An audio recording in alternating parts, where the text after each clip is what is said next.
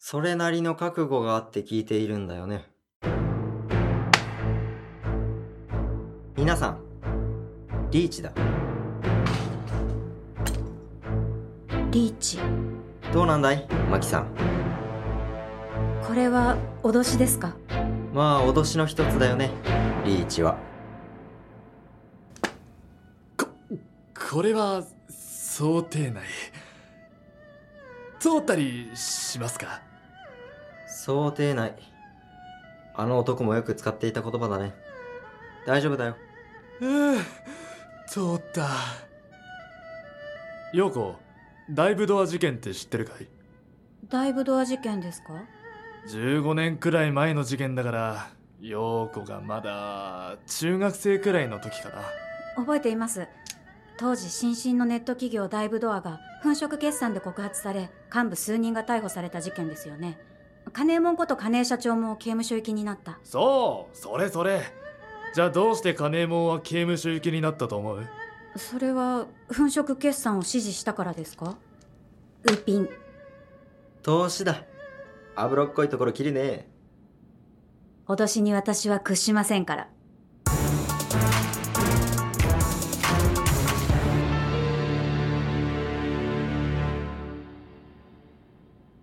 はいは通ったけど答えは違うってことだね。金右衛門と同様のいやそれ以上の粉飾決算をしたオリンポスカメラや最近だと初芝電機。その幹部たちは皆無罪。悪くても執行猶予なんだよ。おかしいと思わないか。引っ掛けも怖いけど筋でどうでしょう。投資。それほどの本質をついていないってことか。でもどうして金右衛門だけ？上がれずか。こういう時にはお得意の言葉を言わんのだな陽子は。現物。奴ははめられたんだ国にね。え？ああ私も現物です。話の発端はダイブドアがうちの関連会社日本ラジオへ買収工作を仕掛けたことだった。当時の日本ラジオはお台場テレビの筆頭株主だったんだよ。創業者一族のいざこざがあったとかでね。ちょっといびつな株主構成だったんだよ。オタクの関連テレビ局は。現物。まあそれを修正しようとお台場テレビが公開買い付けをした時に東京証券取引所の時間外取引を使ってダイブドアはわずか30分の間に700億を投じ日本ラジオの株を買い漁ったグループの歪みを狙ってラジオ局もテレビ局もいっぺんに手に入れようとしたんだよ。頭いいというか抜け目ないというかすごいよな金も。まあの時金右衛門がうまくやっていれば日本は IT 後進国にならずに済んだかもしれませんがね。確かに行儀のいいやり方ではなかったんでしょうけれども。それがどうして国の逆鱗に触れることになるんですか？彼は神の青い光に触れてしまったからだよ。神の青い光ですか？そうだよ。神のみぞ扱うことが許された。情報という名の青い光に。意味がよくわからないんですが最後のツモですね黒沢さんこの世にはいくつかの神の青い光があるんだよ。よし、来るか。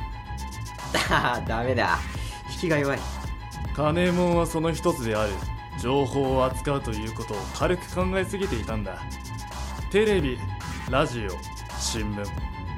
つまりメディアと呼ばれるものが生み出していく。情報の扱い方ってやつをな。そう。そして青い光の扱いに失敗し、その身をすべて焼き尽くされた。国策捜査を行ったんですね検察は桜をめでる会の向こう側にあるものもまた、神の青い光だよ。桜をめでる会の向こう側にあるもの覚悟なしに触れるならば、たとえそれが何であろうとも焼き尽くす。ままあ黒沢さん今日はその辺で勘弁してやってくださいな陽子も十分理解したでしょうしで旦那何を張ってたんです？気になるかい？では。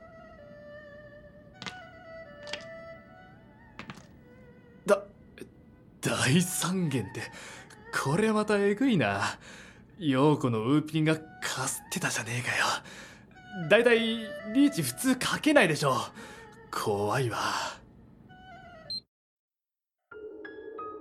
検事長陽子さんだけではなく卓を囲んでいる人たち全員をいやメディア全体を脅してましたね。ただ彼の言うことも一理あります。情報を扱うには慎重に慎重を重ねなければならない。一つ間違えば社会に多大な影響を与えてしまうからです。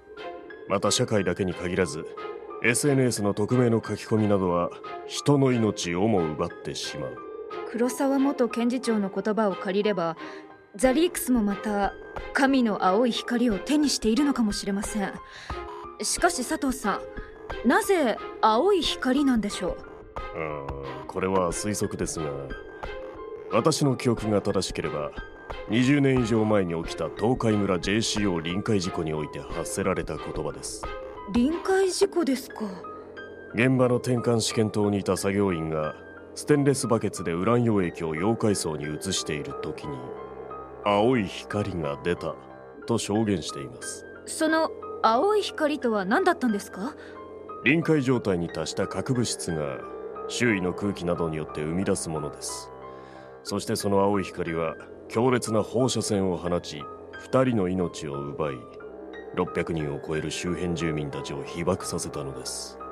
東日本大震災より10年以上も前にそんな事故があったなんて。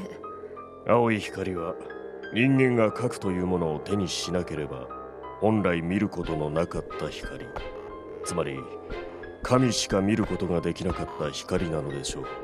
その神の青い光とも言える核にしても情報にしても我々はその扱い方を慎重にコントロールしていかなければならないのですね。その通りだと思います。しかし我々ザ・リークスはそれでも恐れず情報の公開を続けてまいります。たとえそれが神の青い光を解き放つことになったとしても。ということはこの音声ファイルまだ続きがあるんですね？はい。いよいよ黒沢元検事長賭け麻雀辞任の真相に迫ります